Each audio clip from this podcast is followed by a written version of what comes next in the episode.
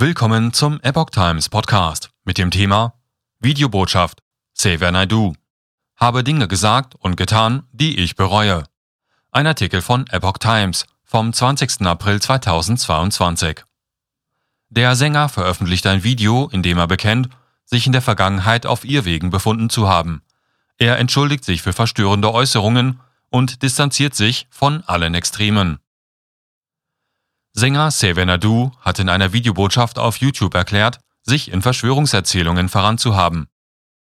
Ich habe mich Theorien, Sichtweisen und teilweise auch Gruppierungen geöffnet, von denen ich mich ohne Wenn und Aber distanziere und lossage, sagte der 50-Jährige in dem etwas mehr als dreiminütigen Video mit dem Titel One Love, das am Dienstag auf seinem YouTube-Kanal veröffentlicht wurde.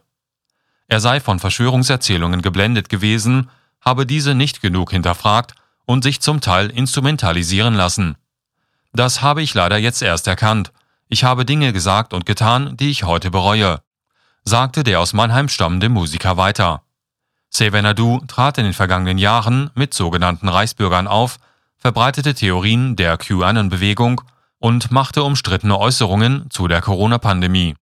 Textzeilen brachten ihm Rassismusvorwürfe ein, die der Sänger selbst zurückwies. Gegen Kritik, er stünde rechtsextremen Verschwörungserzählungen nahe, wehrte er sich in der Vergangenheit. Im Dezember 2021 urteilte das Verfassungsgericht in Karlsruhe, dass eine Vortragsrednerin ihn als Antisemiten bezeichnen durfte. Xavier Nadu begründete seinen Sinneswandel nun mit dem Krieg in der Ukraine.